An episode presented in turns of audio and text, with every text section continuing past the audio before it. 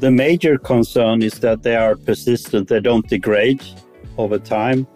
They, and the consequence is that they are accumulating the environment, as you pointed out. And at some point, we will reach levels that are dangerous to us uh, and the environment. Mentioned regulation, there is ongoing activities in the European Union and also to some extent globally to limit the exposure of PFAS, the emissions. And in the European Union work, we estimated that 4.4 million tons of PFAS would be emitted over 30 years. And that would be without the regulation that is ongoing. And with this regulation in place that is worked on, that these emissions will be reduced with 95%, which is quite a lot.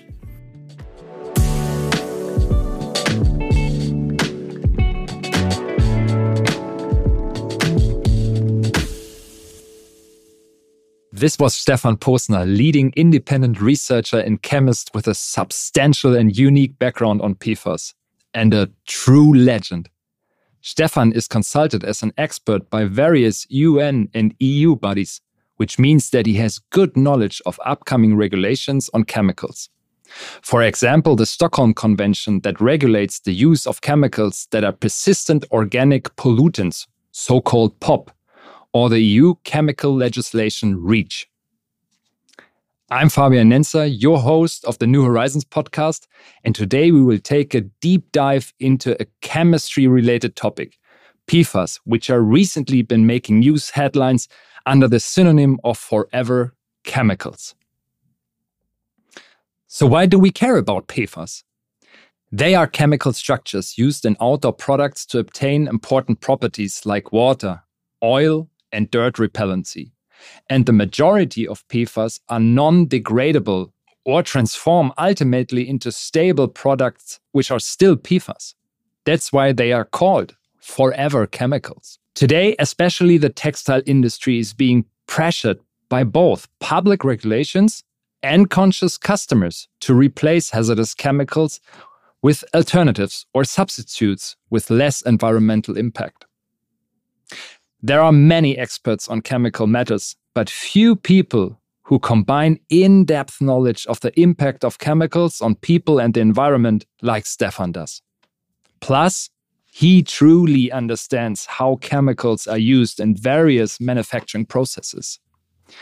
Stefan has also a number of publications that are cited by other researchers, but perhaps more importantly, read by a wide group of both researchers and users of chemicals in the industry. He is known to be very generous with his knowledge. This is why we are thrilled to have Stefan here in the studio with us to ask him about PFAS, the potential upcoming regulations, and what that means for us outdoor lovers. Stefan, can we safely assume that PFAS are your life's work? Absolutely. Since mid 90s and uh, a bit into the future, I guess. Yes, absolutely. So, Stefan, welcome to the New Horizon podcast. Thank you. Thank you. With the possibility of an upcoming PFAS ban here in Europe, we're lucky to speak literally to the most knowledgeable person in this field. PFAS are called the forever chemicals. They are man made, and due to their persistency, they accumulate in our environment and are even found in the most remote areas of the planet, like Arctic and Antarctica. Stefan, can you please tell us what do we need to understand about PFAS as consumers and as civil society? Well, first of all, uh, PFAS, uh, uh, you, a variety of consumer products contain PFAS, both chemical products for households and articles. And, and these characteristics for the PFAS is that they are, as you mentioned, forever chemicals. They are not, they don't degrade in the environment, and they have a severe impact on our health. Uh, so, so uh, these they're very specific properties. Uh, that why that's the reason they are in articles to provide properties are also to disadvantage when they emit to the environment and impact our health. What are your main concerns? I mean, why, why are these PFAS then used at all, what would happen if we, for instance, continue to use them more or less unregulated as we do today? Well, the, the, the major concern is that they are persistent, they don't degrade over time. They, and the consequence is that they are accumulating the environment, as you pointed out. And at some point, we will reach levels that are dangerous to us uh, and the environment. Mentioned regulation, there is ongoing activities in the European Union and also to some extent globally to limit the exposure of PFAS, the emissions. And in the European Union work, we estimated that 4.4 million tons of PFAS would be emitted over 30 years. And that would be without the regulation that is ongoing. And with this regulation in place that is worked on, that these emissions will be reduced with 95%, which is quite a lot. So an outlook that really requires some some regulation and that will have uh, for sure an, a positive impact in the sense of reducing the emissions stemming from PFAS. Absolutely. Absolutely. So let's deep dive a bit more then. Uh, why are PFAS so relevant specifically for the outdoor sector? Well, the, the main uh, property is the water repellent property and, uh, and water uh, resistance property, where you try, where you want to be in a comfortable uh, jacket, for instance, uh, even severe rain, severe climate conditions, and these chemicals are very effective to repel water and transport water uh, as, as uh, steam from our bodies. However, there are also other properties that are not used, uh, not, not uh, uh, uh, used in, in outdoor, for instance, oil mm-hmm. repellents. Mm-hmm. So they are, sometimes we say that they are a bit overkill in their properties for the outdoor industry. So, so with the oil repellency, we have an application that is actually not really needed uh, in the for the yeah. for the outdoor uh, segment. So to some yeah, extent, there's there's over engineering taking place, I guess.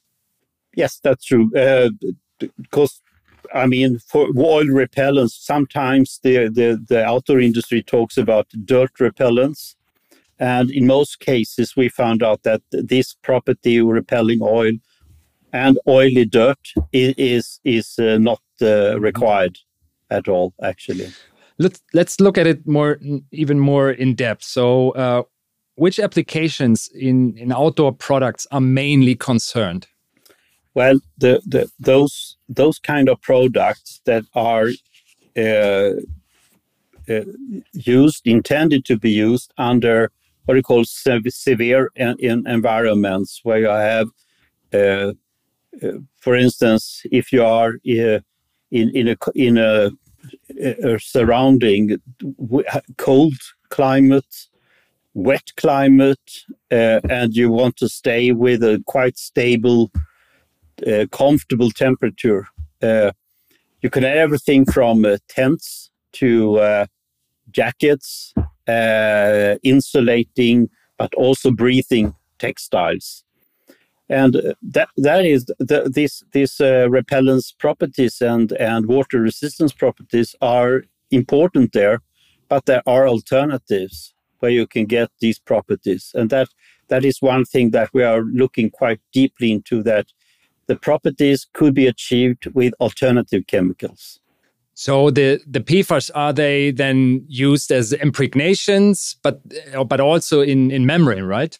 So we have this. So, yes, you you have this uh, this outer surface which is treated with the PFAS uh, chemicals, and you have the the inner surface which you have fluoropolymer membranes, and this combination makes. Uh, makes the, the the jacket or whatever it is uh, more comfortable uh, since you have a water transport in both direction as steam or as water.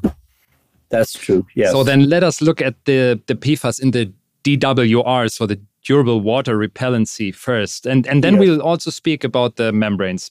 Um, but in order to not confuse right. anyone and to be able to to follow, let's tackle the uh, DWR first. So here we have a treatment of the face fabric, as you just explained. Um, and in order to make the garment water repellent, to keep the fabric dry and clean, this DWR can be made from PFAS chemicals and often is, except when it's explicitly identified as a PFAS free or PFC free technology.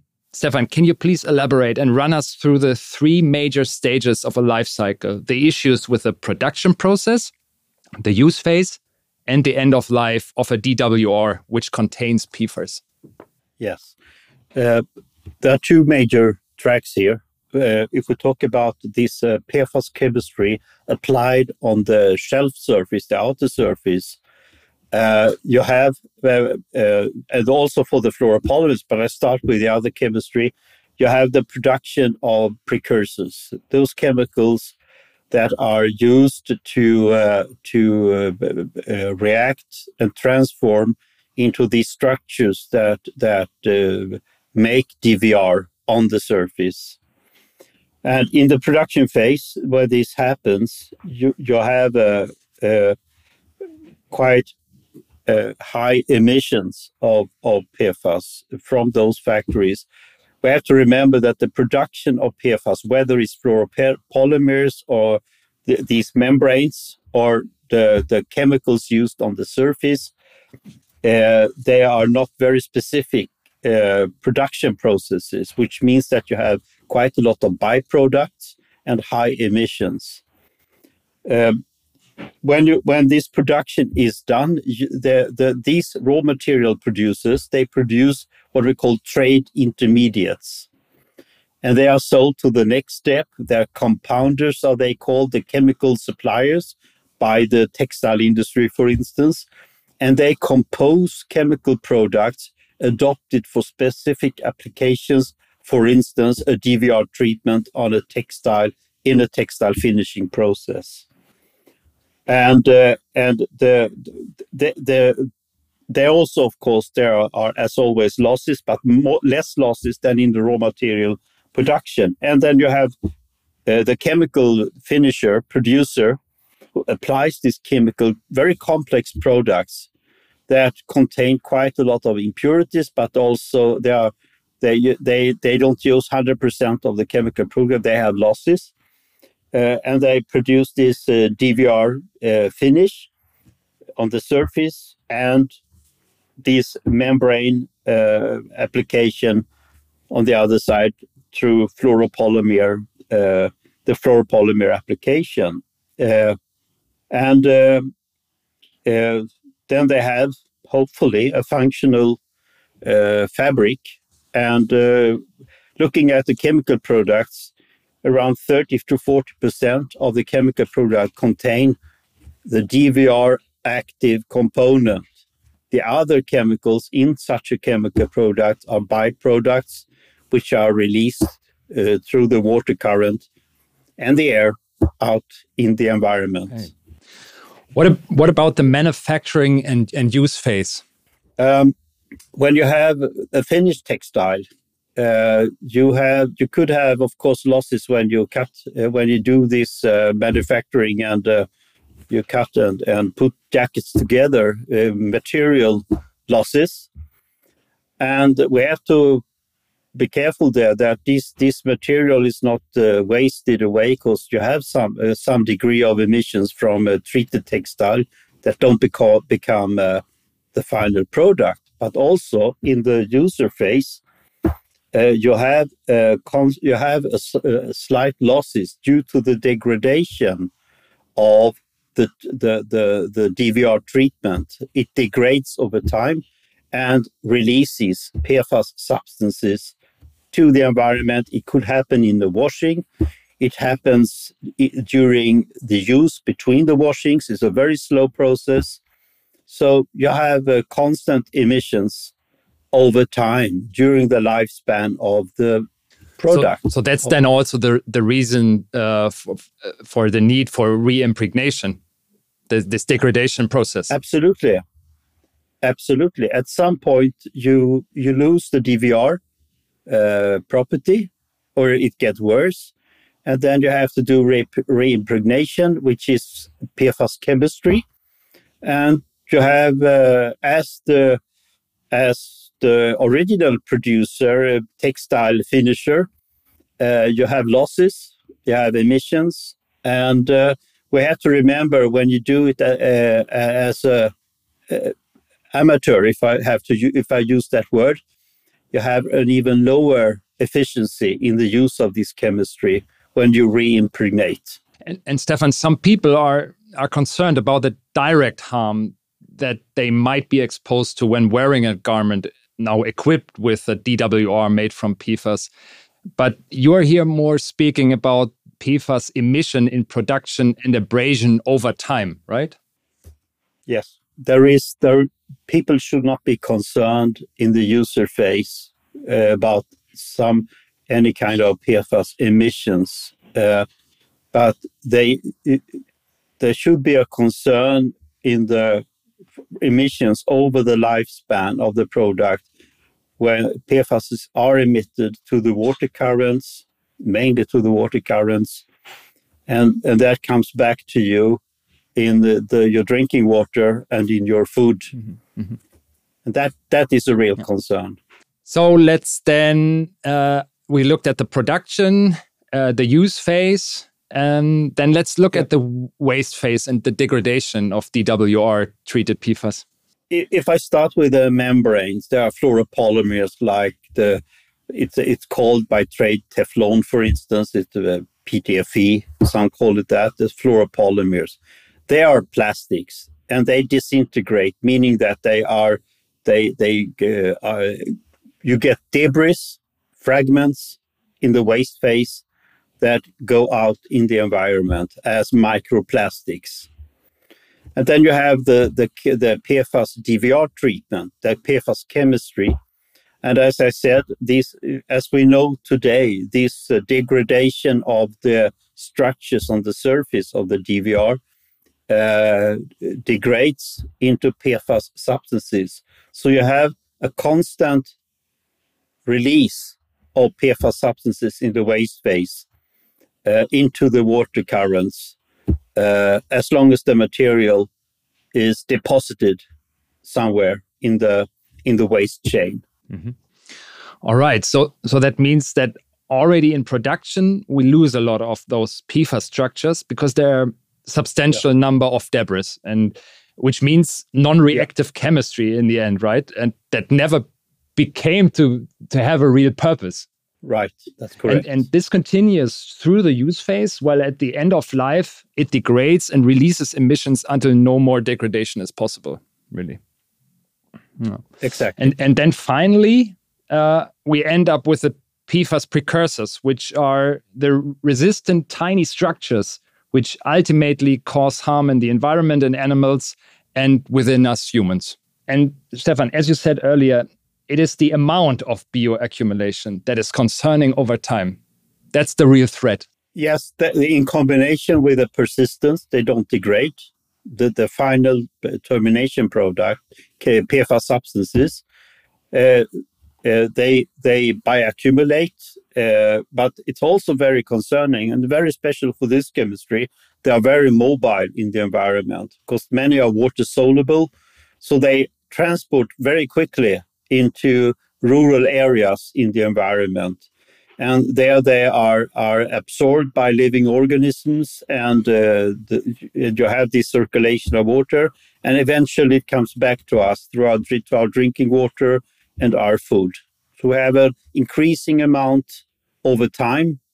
Uh, and if we don't do anything about it, uh, stop the use, reduce the use, this will continue and accelerate. Thanks so much for the explanation. So that that was the focus now on on PFAS when it comes to D- DWR, so the outer fabric treatment, and um, let's look at the PTFE, um, so the membrane. Um, Stefan, can you can you run us through the issues with the PFAS-based membranes as well? And um, let's start uh, with the production phase again. Yes, uh, in the production, you you have the starting materials are actually uh, when you produce a polymer like PTFE, for instance, you have uh, monomers that are called building blocks in the polymer structure. And to produce these building blocks, uh, uh some very important green uh, in, uh, potent, I would say, greenhouse gases are used that transform into these building blocks, and there you have leakage to the atmosphere, and there are 200 times more more uh, uh, greenhouse have a high, 200 times bigger greenhouse impact than carbon dioxide. Uh, when they when you have these uh, these uh, when you uh, have these building blocks, the monomers, this is a very reactive process, and you you need you need other PFAS PFAS surfactants called to keep this reaction in place to form the polymer. And these PFASs are in history it it was PFOA, very uh, uh, famous PFAS, and now it's been uh, other what we call perfluorinated polyethers. But they are all uh, regulated now and they are emitted to the environment and they are persistent. And you expect in the fluoropolymer production, you have 80% of the emissions of PFAS, including greenhouse gases, come from the, the synthesis, the production of fluoropolymers. The main emissions here are the chemicals that are used to actually make the PTFE, like emulsifiers. Yes. Yes, and exactly you say that especially the group of the fluorinated greenhouse gases, which are needed to make the polymerization happen, is of concern for the climate.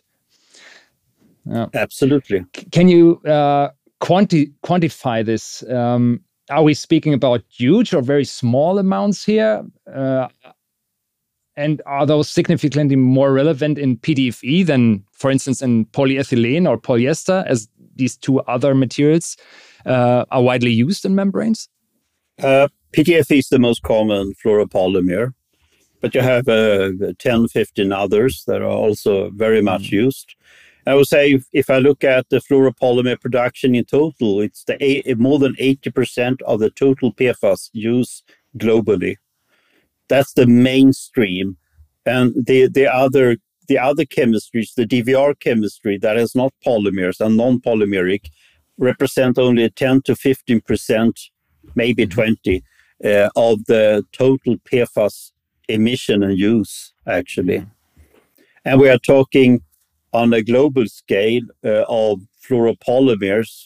Uh, I don't have the exact number in my head, but we are talking uh, uh, 100, more than up to uh, a couple of hundred thousand tons. Wow, that's a per year uh, uh, and and these these are actually the they have the most diverse use in different consumer articles like electronics, textiles, construction, paints, etc., etc. And the DVR has a more specific use, as mentioned, for instance, for textiles, uh, for DVR treatment.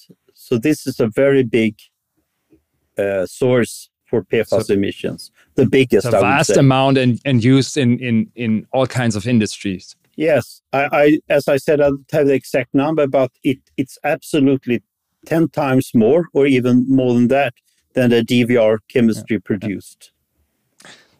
Yes. So, what about the use phase uh, when it comes to the PTFE? It's often stated that the PTFE is very stable and not an issue within the use phase.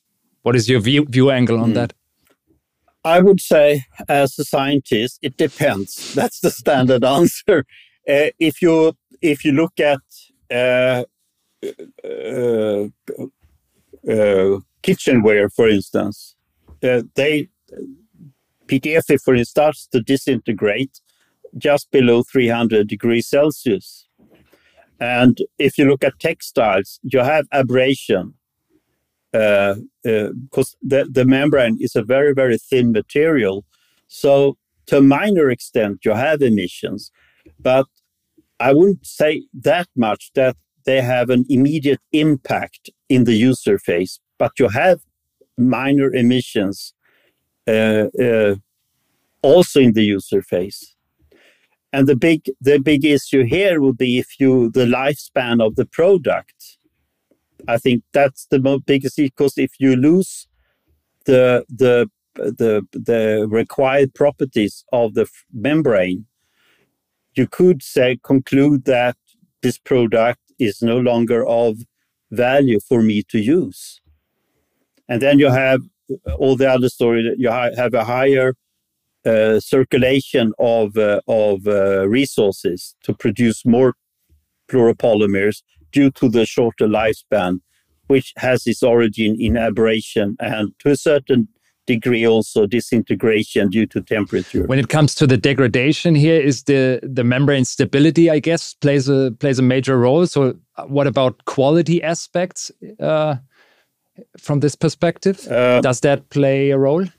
Absolutely. You have, uh, uh, without going into de too deep detail, the, the, these fluoropolymers are not inert uh, in the absolute term. Um, the water steam transport is very important for membranes.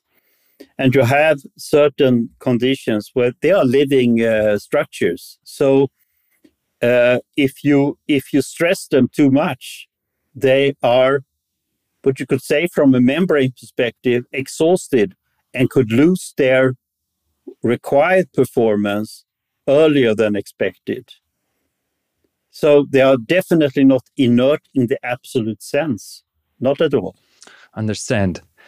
So let's then cover the last uh, life cycle stage here as well for the PTFE membrane, um, the waste and the then the incineration as I said, we have there are a few studies, but uh, we we know quite well that they disintegrate the, the to debris and contribute to the emissions of microplastics. What we don't know uh, from a scientific perspective are how they impact as microplastics the environment. Uh, and uh, uh, if you want really want to destroy these structures, that all uh, for the fluoropolymers uh, through incineration uh, and also the other fluorochemistries, you need to exceed at least 1,200 degrees Celsius. If you don't do that, you will you will and you go low at lower temperatures, you will have other PFASs as uh, incineration uh, fume gases and also green uh, you will transform the fluoropolymers into uh, greenhouse gases so you really need high controlled high temperature controlled incineration to to really destroy them terminally. Mm -hmm. thanks so much stefan. So what i take home is that the use phase of ptfe is the is the least critical. Uh, but That's it, right. But it depends really on the quality of the fabric, uh, as you explained. Uh, so how the PTFE yeah. is laminated on onto, so to avoid abrasion and to extend its life for as long as possible. Um, yes. But the concerns are really then in production, where PFAS chemicals are used as emulsifiers and also in the form of fluorinated gas that, that is highly potent green greenhouse gas. That's um, correct. Yes. But now in Europe, uh, we're about to seriously do something about the pollution of the environment with PFAS. So we are looking at a historical proposal on a wide ban of PFAS. It was just recently prepared and submitted to the ECHA, the, the European Chemical Agency. Uh, to be precise, it was on the 13th of January 2023, and it was handed in by authorities in from Denmark, Germany, the Netherlands, Norway, and, and Sweden. Um, and yep. this really aims to reduce PFAS emission into the environment and make products and processes safer for people. That's that's the target. Um, the, and let let uh, me provide a quote here, uh, which I found. Um, uh, the ECHA's director for risk assessments that says this landmark proposal by the five authorities supports the ambition of the EU's chemical strategy and the Zero Pollution Action Plan. Now, our scientific uh, committees will start the evaluation and opinion forming, while the evaluation of such a broad proposal with thousands of substances and many uses will be challenging. We are ready.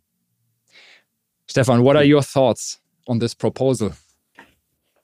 Well, as co author to this proposal from the Swedish team, I am very thrilled and excited, and I think really that this will go through. and that we will reach the reduction of 95% over the next coming decades of emissions of PFASs. And uh, we have we will cover more than 10,000 PFASs. Many are not known to us, so we have a generic approach, and uh, I think that's necessary, and that is in full line with the Green Deal approach, that you group chemicals even and you you you you handle uh, unknown and known with a with a common denominator, and the common denominator is persistence, uh, toxicity, and uh, mobility and bioaccumulation. So I'm really excited, and I, I really believe that this will be a reality in the near future. And again, uh, what will this mean to the auto auto industry from your perspective? I mean, the auto industry they they've been relying on the performance stemming from PFAS for such a long time. Yes, we have uh, for uh, if I spend a, a, minute how a regulation is is produced, if I put it this way, mm-hmm. you you really you're considering what are called socioeconomic factors.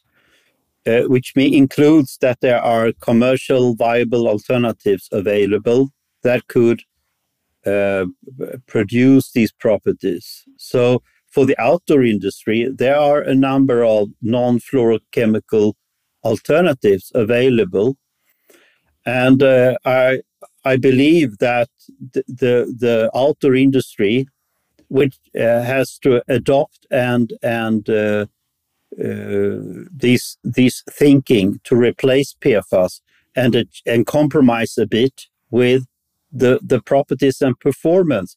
And I also know that many auto companies is already there. So you are in a very good position to uh, meet this new restriction proposal. I would like to say that this is an opportunity, the, the phase out and the awareness of PFAS is for consumers to reconsider their consumer behavior. Because we are talking chemicals here that are really dangerous to our health and have a high impact on our environment. And you as a customer, consumer, can really make a choice, ask questions, be critical, be curious. And uh, there are alternatives. We talk about the outdoor industry.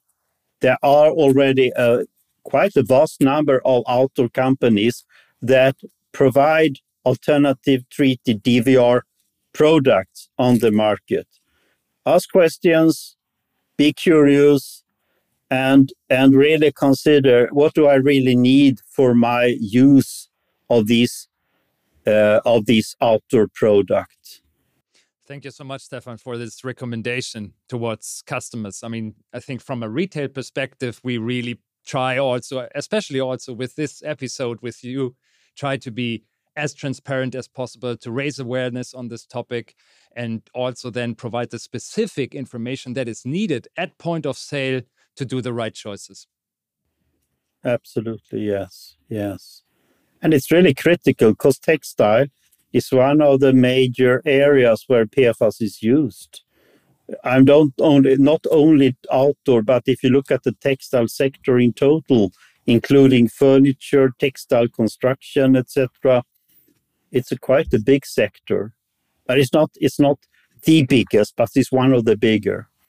So uh, everyone can contribute here by being uh, by being curious, ask questions, and really consider what do I really want? Do I uh, what do I really need? I would say for my outdoor activities, uh, and I think uh, uh, that that could help a lot to reduce the the occurrence of PFAS on the market. So is it really the the expedition to an 8000 mountain or is it maybe just be protected from rain when when going with the dog in in the park for instance these kind of i would say that the majority is walking in the streets with a dog and you have a very small group on the mount everest uh, uh, summit uh, so if you are in a very, very specific situation, I think that would not be a very big issue for the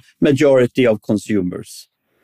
So, as PFAS have been used so extensively for a long period of time already, so there will be a lot of customers that have uh, PTFE membrane in their closet and, and DWR treatment as well. What is your recommendation, Stefan, to, to these customers?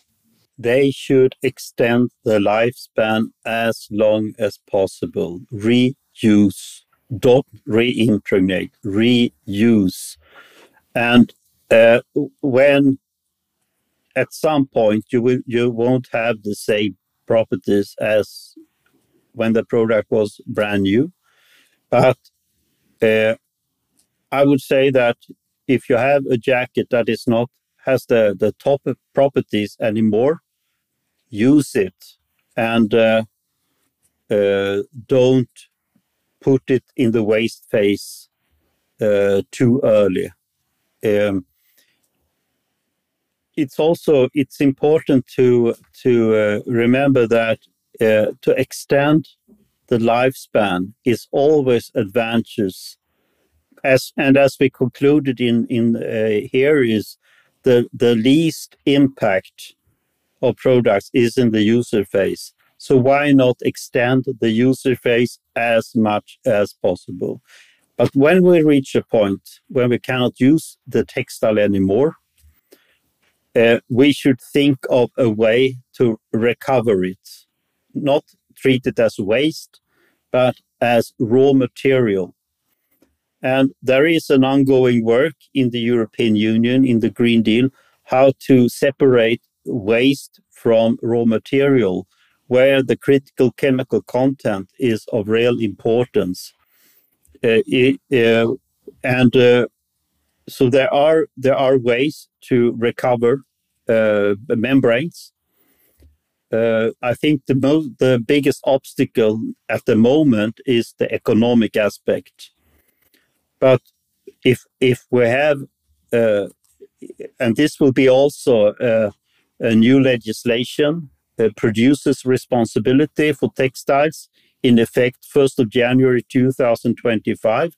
That would mean a scale up to and a and an opportunity to make these uh, outworn post-consumer clothes raw materials and not waste. So long lifespan as long as possible and producers responsibility into the system again and minimize the fraction that is unavoidably wait. Thanks so much, Stefan, for this explanation and, and strong statement. It was absolute pleasure to have you in the studio. Thank you so much. Thank you. Thank you. Dear listener, this was a chemistry session about PFAS with Stefan Posner, independent researcher and renowned polymer chemist. We learned about the risks in production, use phase, and the end of life in the durable water repellency and the PTFE membrane two examples where the outdoor industry specifically is using PFAS. And we learned that this issue is incredibly complex and that there's no simple answer. However, I really hope that with this episode, we were able to dispel some myths around PFAS and make current development transparent to everyone interested in this topic. For the rain gear, some brands like Fjällräven and Vaude are already PFAS free, and other brands are in the final stages of phasing out PFAS in their products as well. And then there's the potential legal ban on the way, so that the forever chemistry will be history for the consumer market. However, up until now, PFAS are still used in many outdoor products for their unequaled qualities. So, we are here again at that symbolic fork in the road that represents a fundamental question which is the higher incentive? Highest possible performance right here and right now? Or an environment which continues to sustain our lives as we know it?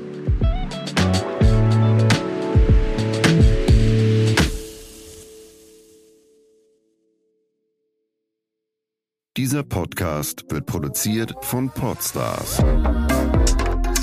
bei OMR.